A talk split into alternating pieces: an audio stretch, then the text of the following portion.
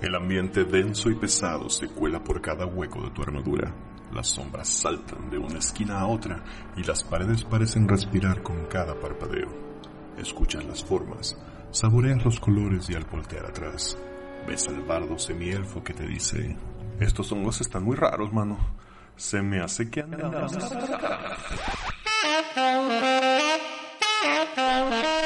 Buenas noches Guadalajara, nosotros somos Potiones y como cada semana estamos aquí grabando un episodio más de Andamos Arcanos. El día de hoy es 29 de junio del 2020 y conmigo se encuentra DM Don Diablo. ¿Qué onda, banda? El Neandertal. From its slumber deep inside the bowels of the earth, the forgotten blade is released. Forged by ancient hands and sacred by the other gods, to view the never-ending thirst for blood. Awaken the legendary steel! Awaken the cursed blade! Awaken the penetrator! Welcome to your doom. Bobby. Hola, buenas. Saludos. DM Lobo Galvez. ¿Qué onda? Eso fue del Altered Beast. Ah, Por lo menos el Welcome to your doom. El día de hoy parece que no contaremos con la presencia de Osvaldo Luna, pero yo soy Quetzal Revolver dándoles la bienvenida y empezando este programa con una nueva entrega de Los inadaptados. Así es, de una nueva entrega de esta su eh, sección no pedida llamada Los Inadaptados, en la cual, para los que este, no recuerden bien, pues lo que hacemos es una pequeña eh, adaptación de algunas de las ca- eh, características de juegos o de ediciones de juegos anteriores a esta quinta edición. Eh, más que nada también por cuestiones de nostalgia. Bien, el asunto aquí es, am, esta vez voy a hacer una pequeña, bueno, hice una pequeña adaptación de este un kit de Bárbaro, del libro de Bárbaro de segunda edición, conocido como el eh, Runner, que creo que lo estoy traduciendo un poquito mal, pero este voy a dejarlo en inglés por mientras.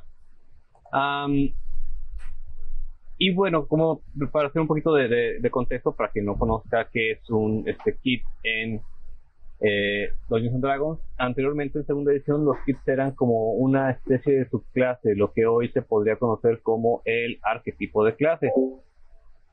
Y este, el anterior que hice fue eh, con respecto a el arquetipo de Battle Rager, pero aplicado al guerrero y no al bárbaro como está en quinta edición.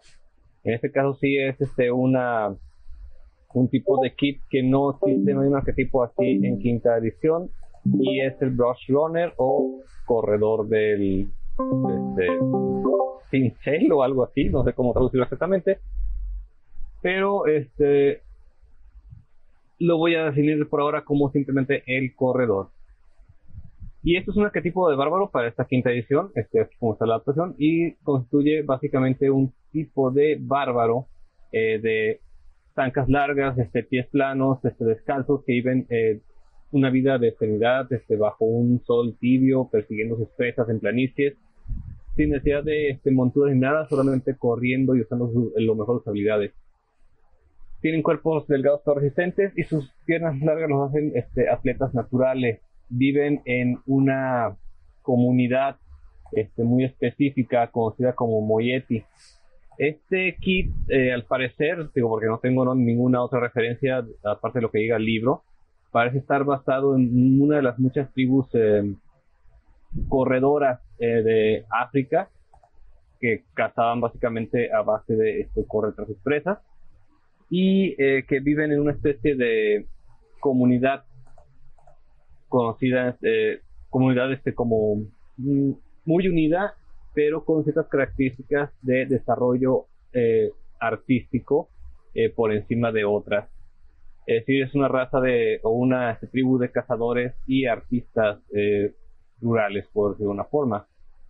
Pues bien, en esta adaptación, el corredor es un arquetipo de bárbaro que, como dictan las reglas de quinta edición, se toma al nivel 3, que tiene unos requisitos de destreza 13 y constitución 13, y que técnicamente cualquier raza puede este, ser admitida en este tipo de tribu, aunque generalmente está pensada para humanos. em, más que nada porque este kit originalmente en segunda edición está hecho para un tipo de bárbaro un poco diferente al que encontramos hoy.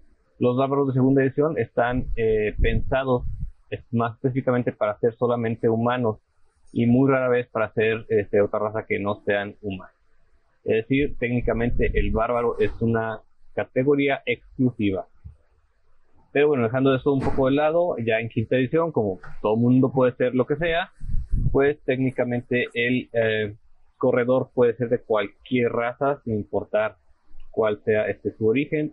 Aunque eh, es poco probable que un Moeti, una de estas sociedades eh, de corredores, adopte a alguien que no sea humano o que simplemente tenga piernas cortas como un halfling normal. Pues bien, eh, voy a explicar un poquito las habilidades que he definido o que he adaptado, mejor dicho, de segunda edición a quinta edición para este tipo de bárbaro. Al nivel 3, que es cuando se toma el arquetipo, el corredor gana cuatro habilidades diferentes. La primera es el corredor de planicies, que eh, básicamente el corredor usa o puede usar su acción bonus eh, para utilizar la acción de correr, considerada en inglés como dash, por supuesto. Es decir, puede usar, eh, en lugar de utilizar una acción completa, puede usar su bonus action para eh, moverse otra vez. Esta habilidad no puede ser usada si está usando una armadura mediana o más pesada que eso. Esta categoría o este tipo de bárbaro está pensado para eh, no usar armadura o usar la menor armadura posible, como se supone que muchos bárbaros lo hacen. Adicionalmente a esto, con esta habilidad de corredor planicies, el corredor tiene un bono a iniciativa igual a su bono de competencia o proficiency bonus en inglés, porque mm, no estoy seguro de las traducciones oficiales. Otra habilidad que gana es el frenesí de batalla. Cuando entra en furia o en rage, el corredor entra en un frenesí de giros, saltos, patadas y golpes que confunden al enemigo. Mientras esté en furia, este eh, bárbaro gana un bono a Armor Class de más 2, siempre y cuando no lleve una armadura mediana o más pesada. Después tenemos eh, la habilidad de el arte de la, el arte de la madre tierra, que básicamente le refina su habilidad para crear trabajos artísticos primitivos con materiales que encuentra en la naturaleza. Gana competencia en herramientas de artesano para objetos de arte y en la habilidad de interpretar o performance eh, si aún no la tuviera. Adicionalmente, este agrega su bono de sabiduría a las tiradas para crear arte específico de su tribu, de lo cual voy a hablar un poco más adelante. La otra habilidad que gana el nivel 3 es el arte Moeti, que es básicamente una forma en que el bárbaro puede usar, usar su eh, expresión artística para crear diferentes objetos. Necesita una hora al menos para hacer esos objetos y cada objeto que va creando tiene una habilidad en específico. Eh, el corredor elige un tipo de objeto a nivel 3 y gana o conoce un nuevo tipo de objeto para crear nivel 6, 10 y 14. Cada objeto hace algo diferente, voy a entrar en detalle más adelante. Y básicamente cuando se crea una pieza de arte de ese tipo, eh, la pieza como tal gana ciertas habilidades y si el artesano crea otra, la anterior pierde las habilidades que tenía, de manera que solo puedes tener básicamente una pieza activa a la vez. Al nivel 6, el corredor gana el salto de la gacela, que básicamente, eh, debido a que son excelentes para saltar grandes distancias para cazar sus presas, al hacer un salto largo llevando al menos 10 pies de movimiento recorrido, pueden duplicar el total de pies que logren saltar, que en reglas normales es su eh, score de fuerza. De manera similar, al hacer un salto alto, la cantidad de pies que saltan, en lugar de ser solamente 3, son 10 pies más un modificador de fuerza. Una vez más, no puede usar esta habilidad si usa una armadura mediana o más pesada. Al nivel 10 gana la velocidad del chita, que mientras se encuentre en furia, el corredor de arbust, el corredor perdón, este puede moverse entre el espacio de los enemigos, aunque no puede terminar su movimiento en el espacio de otra criatura. Además, los ataques de oportunidad contra él tienen desventaja. No puede usar esa habilidad, igual, si trae armadura mediana. Y al nivel 14 gana la fuerza de la tribu. En este punto, el espíritu cazador del Moeti de su sociedad se manifiesta en la furia del, corredor. Una vez por turno, mientras se encuentre en furia, y después de moverse a menos 10 pies hacia un enemigo, el primer ataque con arma que haga tiene un bono al daño de más 2 por cada criatura amigable que pueda haber en 15 pies alrededor de él. Las criaturas solo confieren este bono si están peleando y no están inconscientes. Pues son los eh, beneficios que gana por niveles hasta nivel 14 como lo dicta cada uno de los am, diferentes arquetipos. Pero el que lo que hace o que le da como la cereza a esta, este arquetipo en particular son las piezas de arte que puede crear el corredor. Recordando un poquito, pueden, este, al nivel 3 pueden empezar a crear piezas de arte, pero solamente conocen una de las que tengo finalistas. Y gana una nueva a ciertos niveles. La primera pieza es, es el Horrobore, que es una pieza de corteza con pintura primitiva y que representa una criatura o persona herida. Si una criatura, incluido el, co- el corredor, porta esta pieza mientras usa su habilidad de medicina como una acción en una criatura herida, esta criatura puede tirar uno o dos de sus hit dice de su reserva y curarse como si estuviese en un descanso corto. Si se usa mientras estabiliza una criatura moribunda, la tirada para estabilizar se hace con ventaja. Y al nivel 10, la cantidad de dice que se pueden usar aumenta hasta 4. Otro objeto es el ranga, una pieza este, que es un poste de madera tallada de 6 pies de alto, hecho a partir de un tronco caído de manera natural. Es grabado con restos humanos y adornado con hojas y plumas. Una vez terminado, se clava en el piso y sus poderes se empiezan a manifestar. El ranga crea un área de ahuyentar muertos vivientes de 30 pies. Cualquier muerto viviente en el área, a la hora de activar el ranga o que entre la misma, debe salvarse por sabiduría con un DC eh, de 8 más el- la competencia más el modificador de sabiduría de el que lo creó o verse afectado como el poder del clérigo. Este poste pierde sus propiedades si se tumba o se separa de la tierra, pero la recupera y se vuelve a clavar en el suelo en menos de 24. Después está el Maraín, un busto de madera tallado con la forma de algún animal astado que representa la fortuna. La pieza tiene una simetría y belleza únicas, aún a pesar de lo primitivo de la talla. Al ser creado, confiere un dado de inspiración al corredor y el corredor puede regalarlo de buena fe a otra este, persona, el cual recibe el dado de inspiración si no se ha utilizado. Si se usa el dado, eh, este objeto pierde esa habilidad, pero por lo bien que está hecho, puede ser vendido hasta, tre- eh, en tres dados de 8 monedas. Otro de los objetos es, el Ungulule, perdón por el nombre, de repente se complica, y es una pequeña figura de madera tallada con la forma de un chita corriendo. Cada mancha de la piel de la figura es pintada de manera individual. Al concentrarse en la agilidad del chita y gastando una acción, la figura se disuelve y aparece un chita real. Se puede usar la pantera del, eh, del Player's Handbook, que pelea y ayuda al correr bustos con su propia iniciativa y su propio turno. Si el chita muere, se disuelve y deja la figura de madera rota en el suelo. El animal regresa, digo, el chita de madera este, regresa a su forma original después de una hora y solo se puede invocar de nuevo hasta que el corredor haga un descanso largo. Y por último, el UGBC, el cráneo de una criatura pulido y pintado con símbolos protectores es amarrado en la cabeza del corredor o de aquel a quien se regale buena gana la máscara. Mientras se lleve puesta la máscara, el portador puede lanzar detectar el mal y el bien y localizar animales o plantas una vez al día sin usar casillas de conjuro o componentes. Adicionalmente tiene ventaja en sus tiradas de mano. Y hasta ahí esos cinco este, piezas de arte diferentes que puede utilizar este tipo de bárbaro, este arquetipo de bárbaro, perdón, que eh, está perdón, basado en el correr principalmente y en la creación de piezas específicas de arte. ¿Alguna opinión al respecto? Me gustó bastante. Más el hecho de que vas a poder tener tu mini para calear a tu bestia y correr a su lado. Estaba pensando que igual si, digo, asumo que vamos a estar jugando el libro, la aventura nueva del Raimos de Frost Maiden cuando salga. Si es que salimos de la cuarentena. Si es que salimos de la cuarentena para entonces. Este, pues este, no sé, de repente se me hacía interesante uno de los Goliaths nuevos que vienen, que son ahí como, como de la tundra. Ponerle este arquetipo. Bueno, esta clase más bien. Bueno, ¿qué sería un arquetipo? Una clase, una- un, un es un ¿no? arquetipo. Es un tipo, este, y ahí pues podría ser de una de dos sopas, o viene de un lugar más cálido y a este lugar helado que es este el destino del mundo, o se adapta para que sea una tribu de corredores entre la nieve, por ejemplo.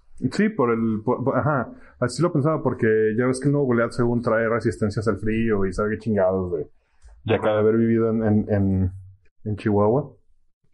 Pero sí se oye bastante interesante. Bueno, Yo lo único que pues, pude pensar desde que lo escuché era en un pinche tabaxi corriendo desde Veracruz hasta la capital llevando pescado.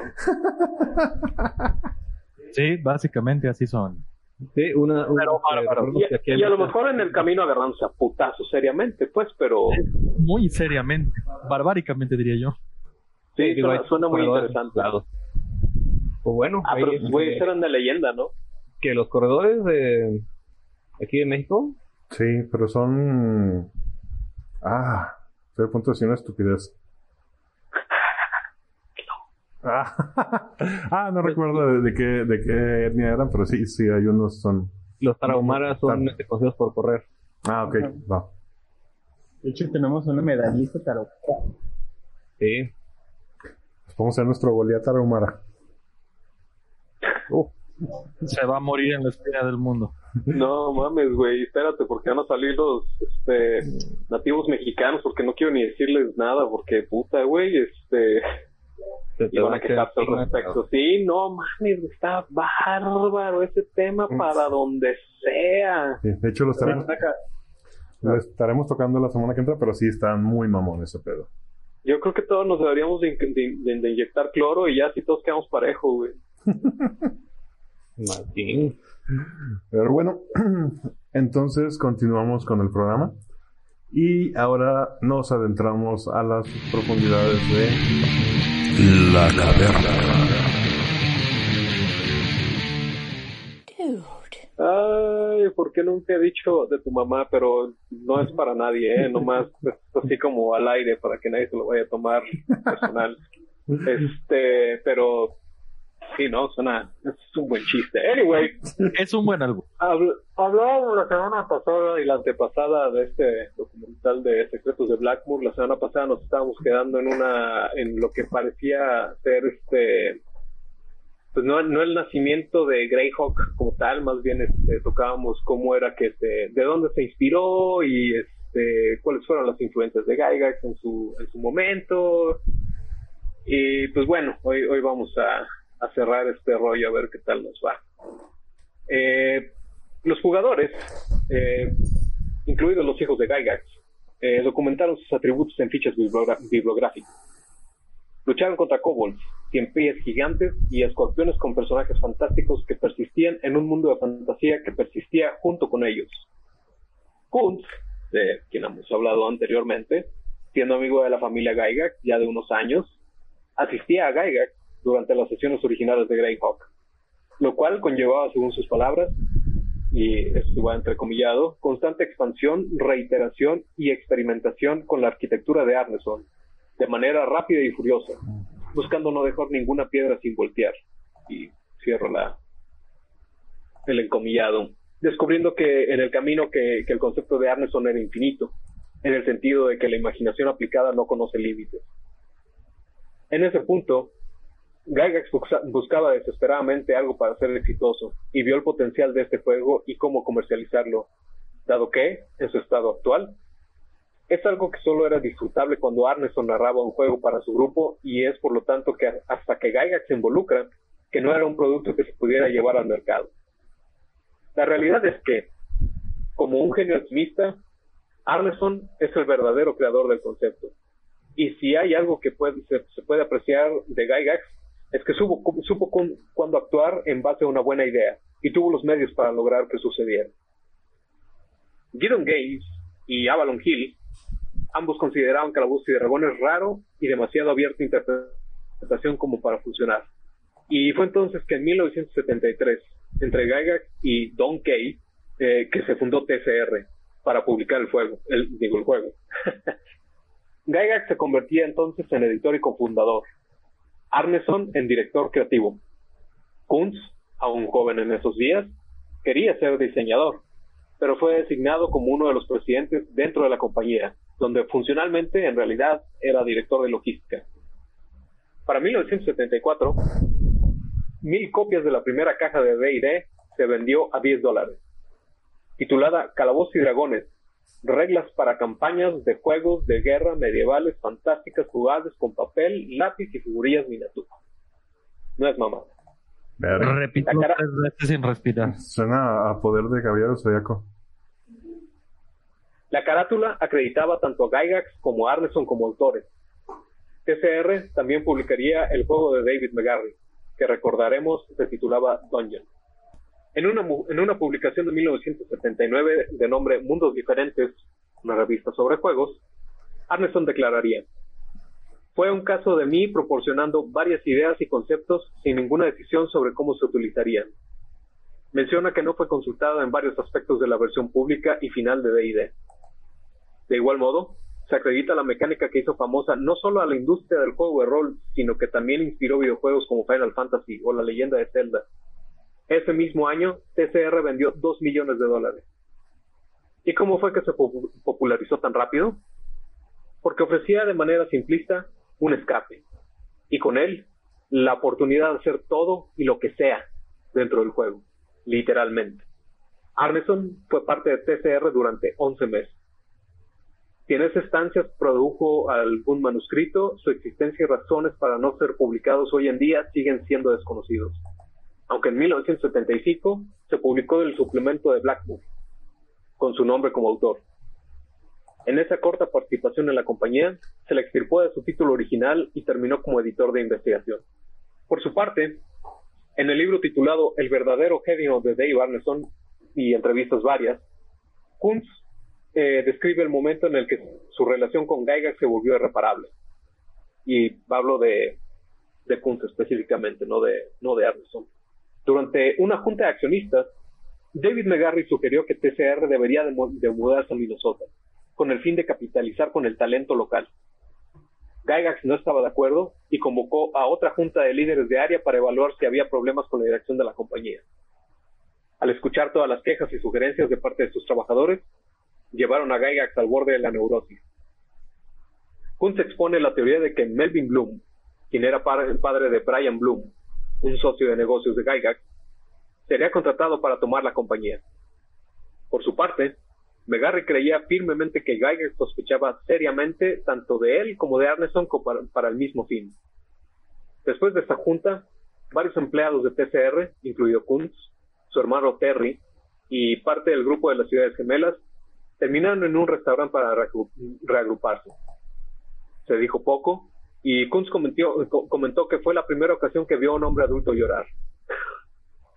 McGarry renunció al poco tiempo. Kuntz solicitó transferirse al departamento de diseño, lo cual le fue negado, así que renunció de igual modo, al igual que su hermano, quien administraba la tienda de hobbies de TCR. Arneson, por su parte, había perdido otra posición y ahora era parte del departamento de logística. No existe una versión definitiva sobre su salida. Algunos dicen que Gygax lo corrió, mientras que otros creen que él renunció después de haber perdido varias posiciones en la compañía, mientras que otros creen que renunció citando lo que lo aturdía, que el dinero fuera el único factor motivante para que la compañía existiera. Estas teorías fueron expuestas por un tal John Peterson en su libro Jugando al Mundo, el cual está en Amazon, patrocínanos. Abro entre comillas, eh, hablé con gente que estaba bien informada al respecto y conocía a Gygax, y o que conocían a ambos, comentaba Griffith Morgan, quien recordaremos es el director del documental. Y algunos toman un bando u otro. Algunos otros tratan de no tomar bando alguno. Se torna complicado y existe mucho resentimiento. El deseo por clamar autoría sobre calabozos y dragones es algo que causó diferencias irreparables entre los creadores. Dave y yo no estamos de acuerdo en cómo manejar una variedad de cosas, y ambas de nuestras, y ambas de nuestras compañías difieren en las reglas que- encontradas en la publicación final. Esto lo declaró Gygax en una publicación de 1975 titulada Alarmus y Excursiones. Una vez que Calabozos y Dragones aseguró su relevancia cultural dentro del rubro de los juegos de meta, el nombre de Arneson desapareció de los libros. TCR había renom- renombrado el juego a Calabozos y Dragones Avanzados. Denominándolo un juego completamente nuevo, zafándose de paso de pagarle regalías a Arne. Obviamente en desacuerdo, Ar- Arneson demandó a Gygax y a TCR en 1979 y una vez más en 1985. En una entrevista de 2003, Arneson declara que su relación con, con TCR se deterioró porque eso pasa cuando la gente no te quiere pagar. La demanda se resolvió por fuera del proceso legal. Kunz, por su parte, en 1980 publicó con TCR la joya que habíamos mencionado, Deidades y Semidioses, y se involucró seriamente en el mundo de, Grey, de, de Greyhawk.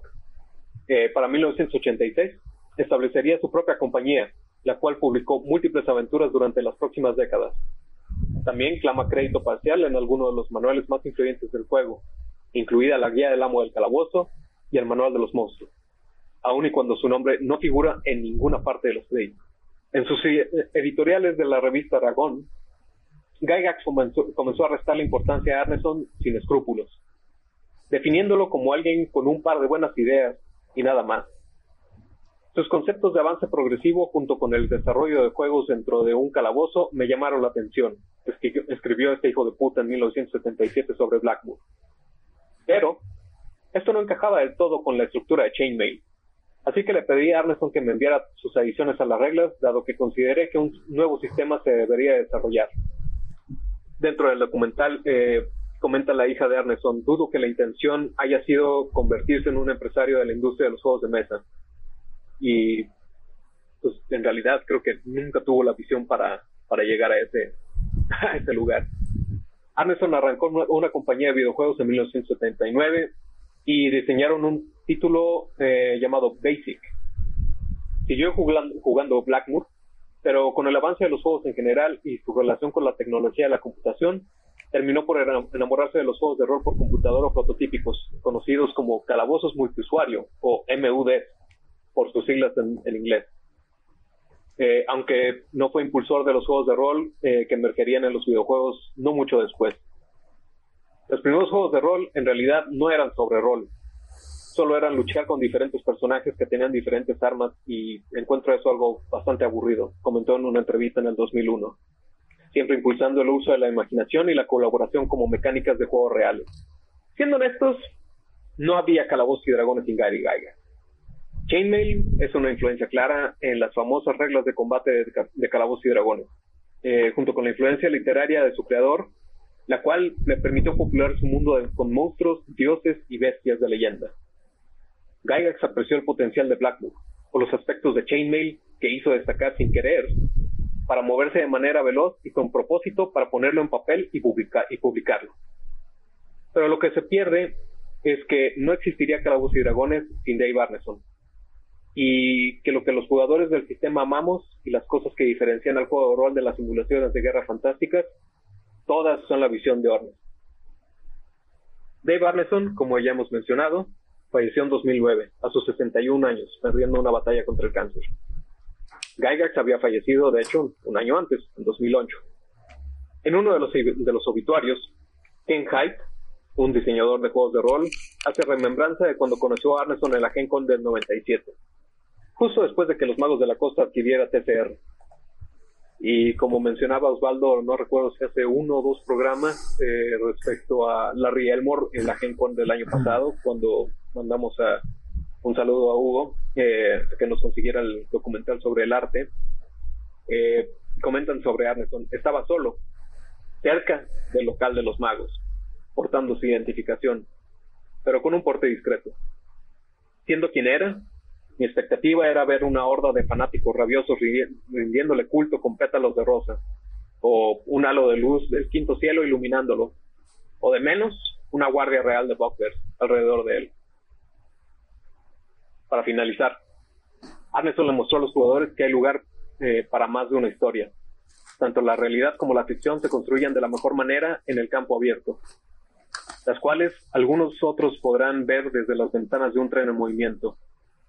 Las personalidades, las, las personalidades y las historias se tuercen alrededor del genio y de la leyenda. Dato curioso. Al día de hoy, Calabozos y Dragones no muestra autor en su portada. Oye, ¿es cierto? No me había dado cuenta de eso. Ah, ¿verdad? Dice que no, bueno, por lo menos el nombre de Gygax no está a la a primera vista en ninguna parte. Si tú te vas al, al manual de primera, puedes buscarlo en internet ahorita en una imagen, viene el nombre de Gygax en la portada. En alguna edición salen los dos, de hecho, sale Dave Arneson y sale, sale Gary Gygax.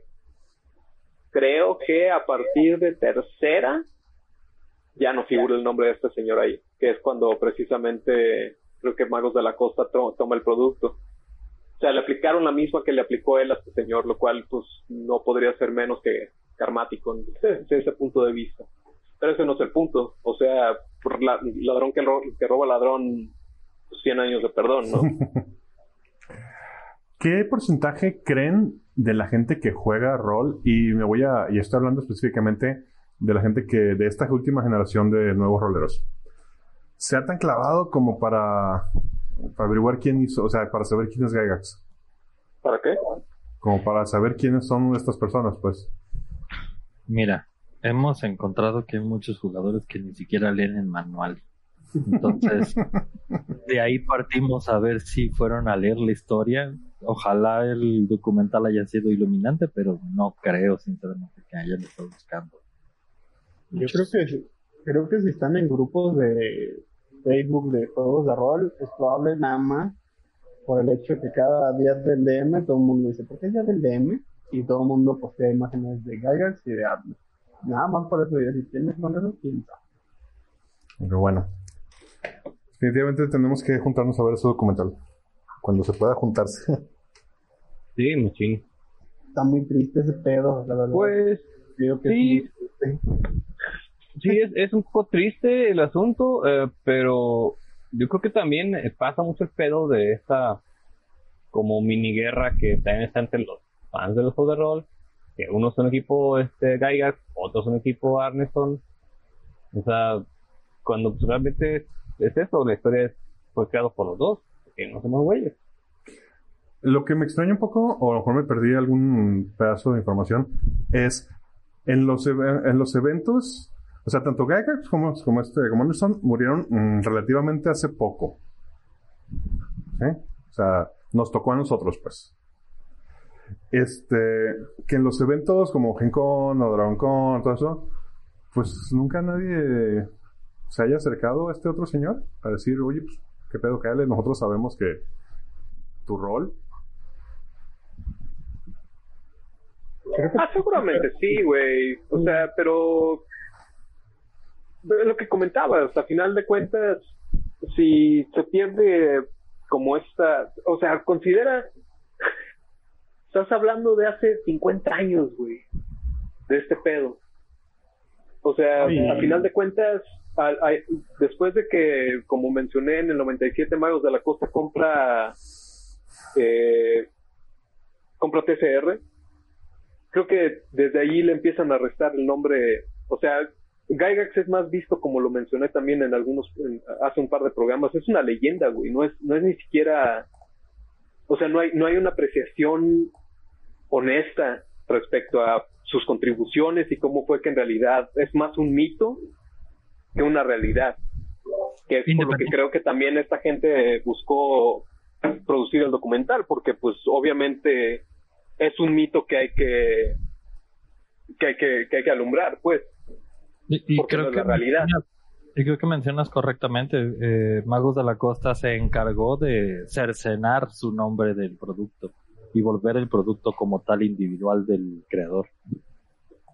Creo que la valiosa lección aquí a aprender es que hasta ahora ningún la verdad es que es bien triste pues, pero hasta ahora ningún juego de rol, ningún creador de un juego de rol es o sea, han sido creadores, pero como administradores, son pésimos. Que quieran, todo lo ha terminado comprando una empresa más grande y lo ha terminado cercenando del juego. Pero pues eso es en realidad como que una, una reflexión sobre quién está haciendo, o sea, más bien quién está, cómo estás vendiendo tu propiedad, ¿no? O sea, si, si tuvieras un poquito más de, de visión, obviamente buscarías este, como lo que pasó con este señor del Witcher, ¿no? Por ejemplo. O sea, buscas un, un, un, un contrato en el cual no pierdes tú ninguna clase de derecho de autor y aparte te van a pagar regalías vitalicias, ¿no? Así es. Sí, sí, sí. Sí, eso, a eso me refería, pues a esa, a esa reflexión de, de pues, ya tienes un producto que se hizo y está bien posicionado pues, y no tienes tú la capacidad de hacerlo crecer, pues véndelo, pero véndelo de forma que no, no le pierdas. pues. Exacto. Pues entonces, con esa reflexión y las ganas de ver el documental, pasamos ahora a El tema de hoy. Tema de hoy. El tema de hoy, la idea del tema de hoy nace de una vez que estaba yo en cierta página, que no voy a decir el nombre, pero en el cual puedes ver versiones en PDF de los libros de rol, pues, para ver si te animas a comprarlos, pues. Ok, todos sabemos de qué estamos hablando. La biblioteca. Ajá, una biblioteca en línea, cierta biblioteca en línea donde puedes echarle un ojillo a, a los diferentes juegos de rol que hay. Y me llamó la atención que había en ese momento un chingo de juegos de rol que yo no tenía ni idea y de un montón de cosas que me gustaban. Por ejemplo, ahí encontré el de los cazafantasmas, que después me dijeron que sí lo habían jugado y todo y sigo esperando esta sesión de juego para jugar cazafantasmas. Pero el que vi es, había uno de Robotech. Debe estar ahí todavía, el de Robotech. Oh. Y me llamó un chingo la atención.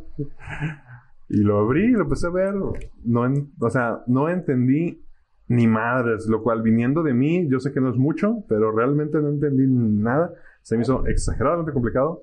Se me dijo eh, demasiado como... mm, no sé, no, no, no sabría cómo la palabra usar. Ah, demasiado complejo para que valiera la pena como divertirse. Ajá. Y me, y me mató un poquito el, el- las ganas de jugarlo. Ajá. Entonces, me gustaría preguntar a la mesa que ya han jugado si alguna vez se han topado con algún juego de rol que en su. ah, que les haya llamado la atención, pero ya a la hora de verlo, nada más por la mecánica han dicho, "Ah, no, gracias, esto es demasiado complicado para que valga la pena. Sí, yo hace muchos años jugué un sistema que se llama Champion. El armado de personaje nos tomó 8 horas Ah, bueno. Y jugamos 30 minutos y estábamos tan hartos que toda la party jugó a destrozarle la historia al DM. Pero el armado de personaje fue horrible, horrible. ¿Y de qué trataba el juego en sí? Ah, el juego Eh, trataba de que eras un superhéroe estilo Mutant and Masterminds, pero el chiste es que tenías que tirar atributo. Después de tirar un atributo, tenías que tirar en una tabla para saber qué poderes podías accesar. Luego de ese poder lo tenías que customizar con otra tirada que estaba en otra tabla. Y entonces el daño se customizaba y así te ibas, atributo por atributo. Y cuando llegaban los megatributos, porque ya eras bien poderoso, porque ya te volvió superhéroe, era otra vez lo mismo, pero con atributos más fuertes. Entonces era un asco. Sí, no se oye nada sencillo. Pero, por ejemplo, de aquel entonces muchos juegos tenían esa complejidad. Aquí tengo en la biblioteca este Battletech y MechWarrior Ah, de- del 92. Utilizaban Hexgrid. Son juegos complicados por el simple hecho de que de repente era, era de, bueno, traigo una multimisil. Disparo 10 misiles que se convierte cada uno en otros 10 misiles. Entonces ahí te van los dados por cada uno. Que algo así era lo que vi en el de Robotech también, de hecho. Que ah, no. Sí, era. Es que es el estilo de Wargaming traído, intentado traído a rol. Y Eh, es este, aparte una característica del sistema que usan, el sistema Palladium, que es tal cual, es tirar por todo. Ese era el nombre que buscaba Palladium. Y había Palladium Fantasy también, que era igual, lo mismo. Sí, era. y había banda que lo amaba. Ah, yo creo que hasta la fecha, ¿eh? en realidad hasta la fecha hay gente que lo Sí, que lo extraña. bastante. Sí, pues sí. También me tocó, recuerdo Aquelarre, el segunda edición. Es un sistema que. Dios santo, intentar encontrar cómo bajarle la vida a un personaje fue un reto que, de hecho, a Armando, si nos estás escuchando, un saludo, le regalé el manual a Armando diciéndole, dude, si encuentras cómo le haces daño a alguien, este manual se vuelve tuyo para siempre. Y se lo presté. Y pues sí, resulta que sí lo encontró, pero era una vuelta de, ah, haces una tirada con un porcentual hacia el cuerpo. Depende del porcentual, es el lugar donde golpeas. Después, del lugar donde golpeas, tienes que voltear el número del porcentual, o sea, acercaste 96, 69, y ese significa la cantidad de daño que le haces. Pero si traes armadura, tienes que reducir el porcentaje de. Era un desmadre. Me acuerdo del Señor de los Anillos que nos pasó lo mismo. ¿Recuerdas, Chi? Tú tienes el De hecho, es el que pensaba este hablar, que tengo el manual. échale, porque tú eres el que lo conoce. Ahí lo tienes. Digo, ya luego voy a hacer un retro review de este manual, en realidad lo tenía ahí como en lista, pero pues sí es del sistema que... Ay, canijo. Eh, bueno, de entrada, el juego es este, El Señor de los Anillos, segunda edición, Tierra Media, y el manual como tal es como la eh, versión avanzada de un ya este Lord Rings básico. El problema con este juego es que es un sistema que en esencia parece sencillo, que es este una tirada de un dado de 100. Pero ahí donde ahí, ahí donde empieza a trabarse todo, porque empieza a leer como la regla primero y te dice, por ejemplo, una tirada eh, de 1 a 100 es una tirada con un dado de 100 y así funciona. Normal.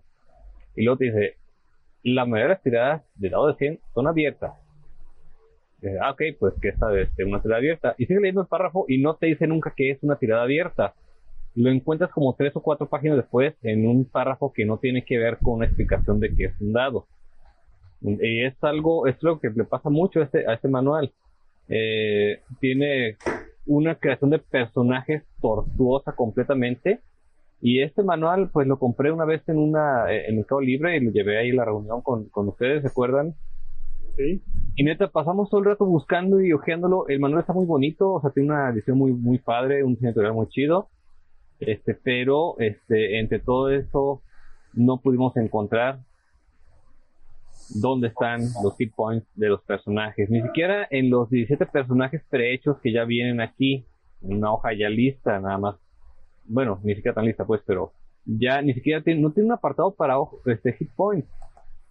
Y lo, y lo, lo malo es que los menciona el manual. El manual menciona que hay puntos de vida y que puedes perder punto de vida y que las armas bajan tanta cantidad de puntos de vida en un cierto caso, pero no hay una mención de puntos de vida aquí. Excepto en un párrafo de un ejemplo de juego donde te dice que por cada grado de desarrollo físico el personaje puede hacer una tirada de un dado de 10 que suma resultado y eso más su bonificación de característica de constitución y el más 5 estándar que le da su raza y su este, categoría tiene un total de 49 puntos de vida. Ah, bueno, se me que tampoco se entiende ni madre No se me antoja jugar nada de eso. no, de- no he llegado a la peor parte que tal, perdón Todavía la está peor peor. parte Ah, verga. La peor parte es este, la cantidad de tablas y tablas y tablas que tiene este manual, que es también, creo que también es sistema Palladium, es o algo algo similar al sistema Palladium. Es técnicamente un dado al cual le sumas cosas, eh, pero ya luego leyendo te das cuenta que es una tirada abierta y dice que si sacas, no sé, 95 para arriba, puedes tirar otra vez el dado de 100 y sumar esto de resultado y hacer otra vez 95, volver a sumar y así obtener resultados este, completamente ridículos para tablas que de hecho sí vienen aquí cómo calcular esos resultados. Entonces, en este sistema logras una hazaña y luego tiras, ah, perdón, perdón, Dice perro que tampoco le gusta ese juego. sí, ya sé. Y luego el, am, después de que logras la hazaña y ya lo narras, no, este, el DM tiene que tirar una tabla para ver si también lograste y luego en otra tabla, por si fue un éxito crítico y poderte narrar todo eso. Entonces en un combate tienes que narrar si pegas o no pegas. Si pegas, ya también pegaste. Si el otro esquiva el ataque, si la armadura absorbe el daño, y al final sí termina siendo un golpe y es un crítico, que si fue crítico, con qué arma, eh, qué tan rudo fue. No, man, e- es una cantidad de este, pasos horribles. Que la neta, eh, al igual que, que este, contigo, con Robotech, pues también me hicieron decir, ay, no sé, esto, ahorita estoy en que sí lo quisiera jugar, pero no lo quisiera entender. Hace rato me quise ponerlo a leer para entender y hablar un poquito más de él en esta sección, pero no lo logré. Demonios, han dicho los dos que yo iba a decir también, pero los, es- los, los intenté experimentar con ustedes. En este, De los manuales que sufren de edición pobre, por ejemplo, yo pondría Séptimo Mar. A pesar de que es un sistema muy que me, sí me gustó, encontrar la información en el manual es un ida y vuelta. Ay, sí. esa, era, esa iba a ser mi pregunta específica- específicamente con el de Señor de los Anillos. ¿Crees que sea más un sistema mal hecho o una mala edición editorial? Ah, yo creo que es más dos. bien este, que es, ey, son las dos cosas. Eh, desde que no, no, no, no hay compatibilidad pues entre lo que está escrito y lo que se expresa, digamos, o en dónde está la información. Eh, y, y- pero es, es curioso porque el libro como tal trae, en cuestión de eh, conocimiento del mundo de la Tierra Media, está amplísimo y está muy bien explicado, está y, y aparte muy conciso y trae muy este vamos trae este facciones y razas este mencionadas en los libros desde el Silmarillion muy bien explicadas. El problema es que las reglas no no explican y, y aparte lo que yo creo que es más bien este el hecho de que el sistema como tal no está pensado o es mejor dicho no es muy amigable para nuevos jugadores Sí, este, eso sí es para alguien muy clavadazo. Digo, ver una hoja de personaje y darte cuenta que tiene más skills que una hoja de tercera edición de Dungeons Dragons, pues ya te habla de que está cabrón. Está muy cabrón. le, le dieron el sombrero mole a chinga. ¿Alguien de aquí? Bueno, yo he estado viendo. Yo no soy, yo no soy parámetro para nada de medición en este aspecto. Cuando saque mi guía del DM disléxico hablaré un poco más al respecto. Pero he estado agarrando el libro del Witcher. No lo entiendo tampoco. Pero sí me gustaría que alguien con más experiencia me dijera, no, güey, sí está fácil, sí tiene lógica. O, o sí, está está, este, demasiado difícil para que valga la pena. No, ya armamos personajes. Este, una vez que estábamos hace mucho tiempo, cuando recién salió, y el, lo que sí necesitas es leerte bien el manual. O sea, no está tan, tan- creo que también tiene algunos pedos de edición. Y por la complejidad del mundo que quieren poner en el Witcher, el sistema de primera mano se ve complejo a la creación de personaje, pero lo poco que jugamos era, no era tan complicado. O sea, ya en sistema, ya en running time era mejor. Estás hablando del de Talsorian, ¿verdad? Sí, Sí. Ok. Sí, porque tengo Sí, a, que- mí, a mí se me hizo un, un sistema de armado de personaje, sí es largo, pero la verdad Como es mi pito. que... no sé. Este, pero eh, se me hace que queda un personaje muy bien estructurado, muy completo, hasta para la gente que no es de crearle background a su personaje, ahí te lo da.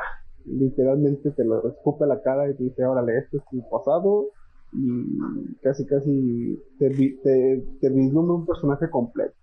Entonces no tienes mucho en qué perderte para crear el personaje. Sí. y tiene un pedo de que vas tirando por edades. Si tu personaje tiene cierta edad y te, te marca como unas etapas de los 0 a los 9 años hiciste tal cosa y tienes que hacer una tirada aleatoria y la, y la suerte decide qué te fue pasando en tu vida y va poniendo este background armando poco a poco. Tal, tal puede ser el punto de que puedes morir antes de jugar. Y Pero- toda la se dice, pues bueno, ¿y de qué me sirvió todo el tiempo que tiré Ajá.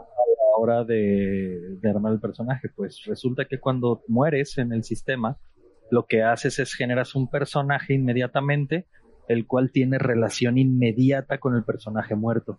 Y te da beneficios de un personaje precreado. Pero entonces tienes que hacer otro personaje. ¿Promueve que te mate? El, el mismo sistema te puede matar, o sea, por según tus tiradas te puede matar. O sea, En el tener un, un accidente y morir, pero y alguien te va a ver. O sea, pudo haber llegado un criminal de asesinar. Pero no, no es. A mí no se me hizo aburrido porque el siguiente personaje que haces lo creas con la base del que ya tenías. Simplemente haces, a, no sé, su hijo, su primo, su nieto, alguien. Y tiene los bene- muchos beneficios que ya tenía el otro. Y aparte te da sea, ya es más rico el personaje. Eh, y no solo monetariamente, sino en sus características está más complejo que los demás. Sí, y, y por ejemplo, en el ejemplo que puso de que si fue asesinado por un criminal, muy probablemente el personaje nuevo ya venga con una vendetta prearmada para ir a cazar a los asesinos de su hermano, primo, tío, whatever. Y bueno, yo tengo un juego aún más complejo que todos esos que han mencionado. A ver, échale. Archis, Asústame, patrón. Eclipse Fase, primera edición, porque ya hay una segunda edición. ¿qué dijo otra vez? Eclipse. Eclipse Fase, Que aquí te fajo o algo así, no sé qué dijo. aquí te fajé. Literalmente este juego, yo lo intenté poner en un, intenté poner un, un, Mass Effect basado en el sistema de, de Eclipse Fase. Para esto, previamente intenté leer el manual de, de, de Eclipse Fase porque dije, pues este es el básico, por lo menos para conocer el sistema. El sistema es como el hijo putativo que nunca nadie pidió de Palladium. Tiene tablas y tablas y tablas y tablas y tablas interminables. Usa el sistema porcentual, o sea, nada más para dos daditos de 10 para jugar y para crear para crear personajes. Yo hice, la idea era hacer pues un encuentro para un encuentro pues para ponerlo en el enroll. La pura creación de personajes me llevó prácticamente una semana y solo hice cuatro. Y dije, no más, no voy a hacer más, ya me duele hasta la cabeza. El- y no pude concretar todo lo que, se suponía que conllevaba. O sea, al final terminé dándoles armaduras que traía de ejemplo, armas que traía de ejemplo, que ya estaban precreadas porque la idea es que pues eh, tiene un nivel de customización tan amplio que literalmente puedes tener el mismo personaje, dedicarse a lo mismo y, es, tener habilidades, vida, eh, opciones de ataque completamente diferentes a otro personaje. Sumado a eso, el sistema, el juego de Eclipse Fase es un juego de ciencia ficción transhumanista, de conspiraciones y horror post-apocalíptico. En este juego, eh, el juego, y lo dice abiertamente el manual, es un es una creación anarquista. Literalmente, ese, es- ese es- está desarrollado de esa forma, bajo esa perspectiva. Hecho, el juego es descargable de forma gratuita, por el mismo rollo anarquista que, que, que trata de inculcar, tratan de inculcar los creadores. Tiene tramas políticas en el, juego base, muchísimas. Hay cientos de planetas desarrollados y galaxias también. Naves, vehículos, armas. Hay muchísima variedad. Sí es muy rico, pero en realidad es- tan complicado que te espanta totalmente de tantas opciones que hay. Es, es- es- yo lo, lo resumiría así, es un juego para ingenieros y hasta los ingenieros le tienen miedo. Sí, no. Y está cura porque el, el sistema es un dado porcentual, no debe ser tan complejo. Exacto. Pero igual. a veces, yo, yo tengo un- una eh, mala costumbre tal vez, la mala costumbre de la primera impresión que me da un juego y es cuando volteo a ver su hoja de personaje. Ah, yo hago lo mismo. Entonces, cuando ves eso, ya te das como una idea de para dónde va el asunto de las reglas y cómo es que es este personaje y como en este caso de, por ejemplo, el Quickstar este, de, de Eclipse, me pongo a ver los personajes prehechos y también veo una lista enorme de habilidades con diferentes modificadores, más los stats, más aptitudes, más abajo el background, más una regla texto aquí en por ahí el equipo. Sí, la Y ay, la, canijo. La hoja básica de personaje que viene en la página tiene Ajá. páginas para un personaje. con seis páginas por los dos lados y se utiliza todo. Sí, aquí los prehechos es una sola página y pues está chido. Cuando ves eso, la, la página oficial, la página este, de la hoja de personaje, perdón, oficial, uff. Sí, se, se ve rudo. Está en los que, como dice que tal, pues me espantan nomás de verlos. Sí. Sí, yo lo intenté y dije, hey, no, gracias. Ajá. Ahorita ya con todo esto, o sea, yo obviamente me puse a, dar una googleada rápida y en Reddit me encontré con un, con un hilo en el cual mencionaban los, los, ¿cómo se llama? Pequeñas sinopsis de los juegos que consideraban más exageradamente complicados. Nada más leyendo la sinopsis me da la impresión de que muchos de ellos nacen nada más como, no creo que sea una necesidad, como del capricho de a huevo querer hacer algo diferente y al forzarlo te sale una chingadera, pues sin patas ni cabeza. Ya en este punto, ¿qué tan, o sea, qué tanto vale la pena, creen ustedes, que, o sea, que eh, sentarse a crear un sistema desde cero? Ay, este. En lugar de, Yo creo que. En lugar de mejor crear una historia o algo y agarrar alguna de las mecánicas, o sea, que existen para entrar para arriba y ver cuál le acomoda más. Yo, yo, diría que te convendría más algo entre las dos cosas.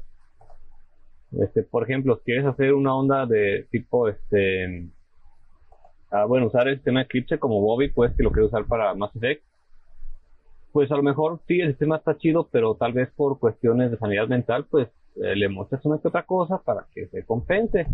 O de plano, este, agarras este, otros tipos de sistemas simples como el de Dragon Age, que insisto es de los mejores este, y más simples que puedes adaptar a cualquier este, parte. Entonces yo no- Sí. no, no, no votaría por crear algo nuevo, porque capaz que creas un sistema nuevo y ya existe. Más bien agarras uno y lo adaptas a otra cosa. Sí, yo, yo creo de igual forma que hay bastantes sistemas eh, pues base, por así decirlo, para crear algo, en los cuales ya te puedes es, pues, literalmente basar o tomar lo que te sirve, modificar, si hay que modificar algo, o si es modificar algo, y de ahí seguir para adelante. Digo, eh, ahí ya hablamos del de Dragon Age, bueno, el sistema Age, eh, pero también está, por ejemplo, Savage World, usa por un montón de un, un- hay un montón de cosas basadas en el sistema de Savage World. Da mucha libertad de creación y hay, mu- hay muchas y muy variables este, temáticas. También Fate es otro que está haciendo un sistema Sí. muy, muy popular y dinámico. Para- Curiosamente, con, con Fate, este, este, me, me pasó esto. O sea, no es un tema complicado, pero me, pues me hizo alejarme. Sea, no, me llama la atención usar Fate. Eh, lo, he- checado. De alguna forma no lo comprendo del todo, este, y no se me antoja jugarlo. Por algún motivo no se me antoja, este, usar estos daditos con simbolitos de más y menos. Ahí eh, me pasa algo similar, este, con, y luego, por ejemplo, otro, ahorita que me olvidé, a pesar de que soy muy fan de Star Wars, este, de entre el sistema antiguo de dado de 6 de Star Wars y el de Edge, este, Entertainment, que sacó este Age of Empire y todo esto, esto, o sea, el nuevo juego más reciente de Star Wars, este último no, de plano no se me antoja, por los dados especiales. por los dados especiales, en efecto. Comparto, igual le sacaron la leyenda de los cinco anillos quinta edición, también basada con los dados especiales. Y a pesar de que te dan las tablas de conversión, es un... ¿Por qué, por qué me hacen? Yo, yo ahí sí soy el otro extremo porque como soy bien pinche hoarder y más de dados, es un gancho para que a mí me traigas a, a jugar tus sistemas y usa dados especiales.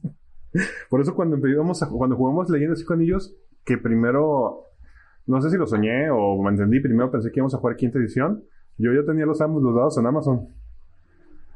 Y cuando Ah. dijeron que cuarta dije, ah, oh, Este compa, Que, que, yo tengo muchas, sí, tengo, sí le tengo ganas a, la Invasion, al de. Sí, efectivamente los dados es una limitante, pero pero creo que sí le daría oportunidad, sobre todo porque para la quinta edición de, de leyenda crearon mecánicas eh, más interesantes para los para los cortesanos, para que no sea nada más este interpretación, vaya, o sea, si hay tiradas ya para hacer confrontaciones sociales, para hacer, lograr politiqueo y conseguir tus objetivos, o sea, ya no se vuelve nada más eh, que que- o todo el mundo se vuelve samurái nada más para evitar tener que hablar y soltar guamazo a lo que se le atraviese. O sea, ya hay un, sistema para que- evitar eso. Entonces, a mí se me hace bastante interesante. Sí le daré oportunidad, la verdad. Yo la verdad es que como soy una perra del entretenimiento, tú pon juego, yo juego. Yo confieso, y probablemente más de uno se va a burlar de mí, le saqué mucho tiempo la vuelta a todos los juegos que tuvieran un sistema de creación de personaje mediante compra de, de habilidades. Como de los Cinco Anillos o como Cthulhu. Después de haber jugado los dos, digo, ah, sí vale la pena, está muy chido, la verdad. Sí me gusta. Espérate que hagas personaje en Shadowrun, carnal. Ah, Shadowrun, es cierto. esta, esta era la cuestión. Yo no sabía, yo no sabía si lo iban a comentar o no, pero a mí cuando ¿qué fue? Como 98, 99, no me acuerdo, creo que era segunda edición de Shadowrun en aquellos entonces. ¿eh? Ah, Norbert, de quien hemos hablado en aquellos este, en, en programas anteriores, sí nos dijo el, el cotorreo acá de podríamos jugar ese pedo, pero me da tanta hueva que más bien vamos a jugar este a riesgo de que ¿cómo, cómo dices que se llaman estos güeyes que, que, que viajan entre el tiempo? que es de D&D, Jesús? Scott Bakula y el otro no. Chronomancer. Es Chronomancer, sí, es, es- este güey le decía Chronoslider, que supongo que es Oh. algún tipo de A lo mejor era un- ahí. Sí, es probable, para no variar. Este. Ajá, entonces terminamos jugando eso en lugar de, de armar monos en Shadowrun. Sí, segunda edición está recordada por sus hitos de cubetas y cubetas de dados. De tengo que tirar 50 dados de 6 para hacerte daño. Ah, espera, deja soqueo con mis 65 dados de 6. No, chinga tu madre. Y lo curioso, ahí pasó algo algo curioso con Sharon. Yo también lo conocí con Zach en, este, en esa segunda edición. Él como este Se nos fue el chamuco. ¿Cómo fue el diablo? Está hable y hable, por lo menos eso dice su iconito, pero no se oye. Exacto. Este, tú si nos escuchas, te has dejado de oír y si no es que se cayó. Pero yo no jugué segunda edición. Pero, güey, las ediciones que le han seguido tampoco es que se hayan ayudado un buen de Shadow. La neta, la neta es que si te pones a ver las ediciones, depende, cada una tenía su complejidad. Segunda, todo ello era complejo. En tercera, ya el juego era más llevable, pero si querías hackear, mátate. O sea, ser un decker en tercera edición era un pedo, era lo mismo que ser un mago. Y muchos le sacan tanto a la magia como a la tecnología en Shadowrun porque es un sistema aparte de juego dedicado a ese pedo, que es donde se basa todo el cyberpunk, que es chido. Digo, pues nosotros el- el- cuando jugamos, jugamos cuarta edición con Chuy como ven, que lástima que se cayó. Este, pero efectivamente así nos dijo, a ver muchachos, no han leído nada de ni de magia ni de hacking, así es que háganme el favor de no estar chingando. Literal. Sí. Cuando dijo eso me volteó a ver. esto. Ah, Chuy ya volvió. Eh, sé qué casi fue toda la chingada. Sí, fue bastante tiempo. Estamos platicando, retoma, tomamos tu, tu, tu mensaje y les platicaba un poco de cómo nos fue cuando empezamos a jugar contigo Shadowrun. Pero cuéntanos tu anécdota de segunda isla.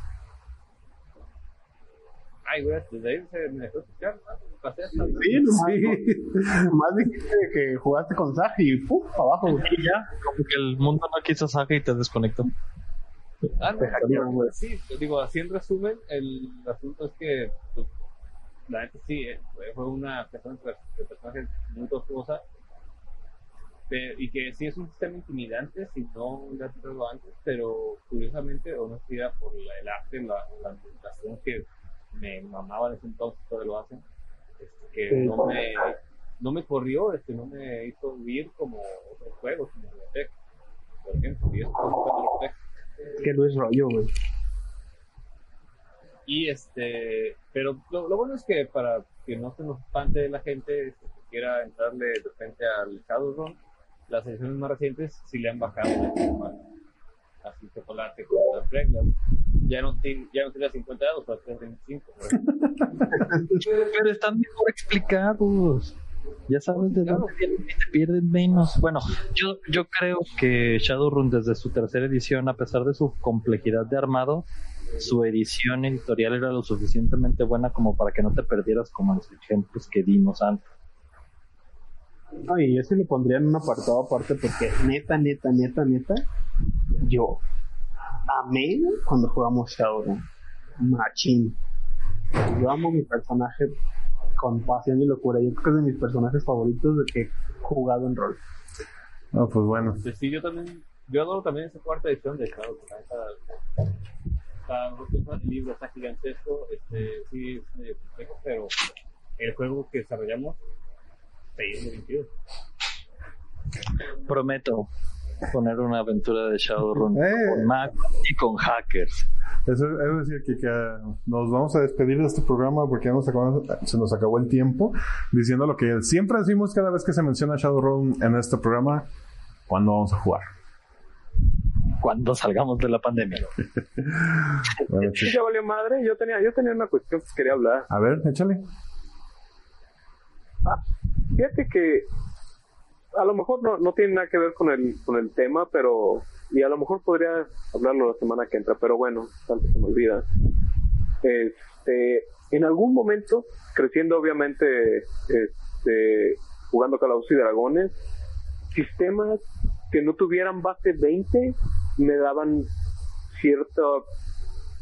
Sí, repugnancia. Era racista con esas cosas. Ñaña. Me pasó. Me pasó cuando, como yo empecé a jugar tres pun- tercera, perdón, eh, que me tocó que sacaron todo lo que fue la línea de D20, que era que salió este dado de 20 moderno, Star Wars dado de 20 y todas esas ondas dentro de dado de 20. Y cuando volteaba a ver, por ejemplo, en aquel entonces, creo que era la quinta edición de Call of Cthulhu, sí me daba este como cuscús entrarle. Hasta que no fue que mis DMs fueron los que me invitaron a de cállate a la verga, siéntate a jugar. Y todo se puso más chido. Sí, yo no sé por qué no, no, no me daba en aquellos días como para poder decir, güey, pues cuál pinche pedo en realidad. Porque te- tengo una anécdota al respecto. Me acuerdo de un copa que jugaba vampiro específicamente. Este. Y ya pues me platicó todo el pedo y no, este pedo, la chingada. O sea, eran esos güeyes que como no sé si han visto el documental que está en Prime, pero estos eventos que se hacían en los noventas de vampiro, válgame la chingada, qué decadencia qué lo que era. Y este güey platicaba que había un pedo muy similar aquí en Guadalajara en estos años. Y Sí, le tocó ser parte de ese pedo. Y dije, no mames, cabrón. Que era como en cierto modo el, el Ah, sí, supongo, supongo que sí, como el antecesor del LARP, por llamarlo de alguna manera. El tema es que en el- el- no sé en qué punto de la discusión, ya para cerrar el vato me dice, y utiliza dados de 10 como base, le dije, "¿Sabes qué? no me interesa, güey, gracias, bye.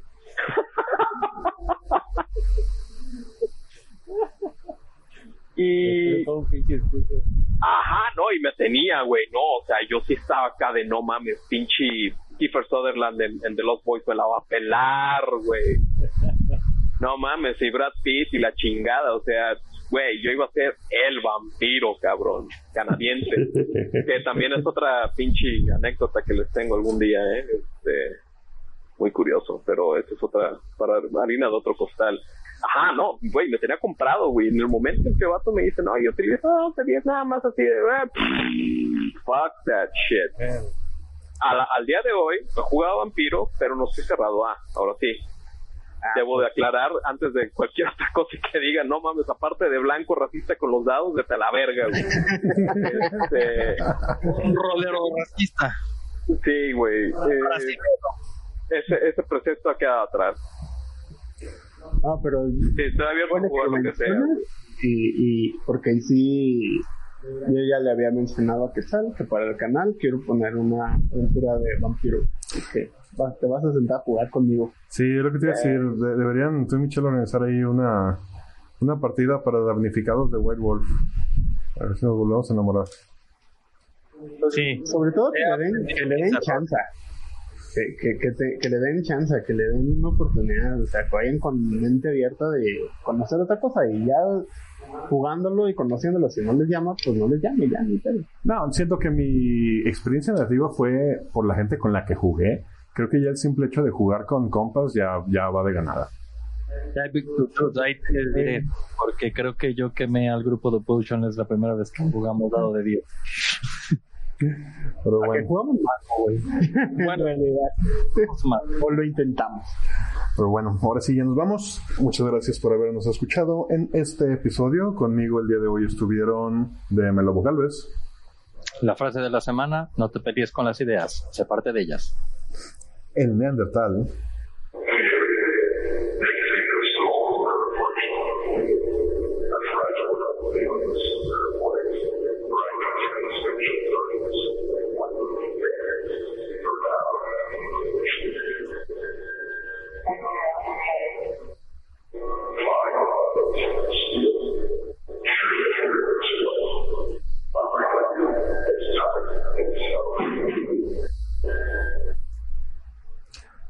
Bobby, cuídense cuídense todos todavía no se acaba esto y el- como ya habían dicho el cubrebocas tiene que tapar la boca y la nariz DM Don Diablo. ¿Qué banda? Cuídense. Un saludo a nuestro compañero Osvaldo Luna, que va a estar más a gusto con nosotros en este momento. Y yo soy Quetzal Revolver, que se despide de usted diciéndole, nos escuchamos la siguiente semana. Adiós. Adiós. No olviden seguirnos en todas nuestras redes sociales.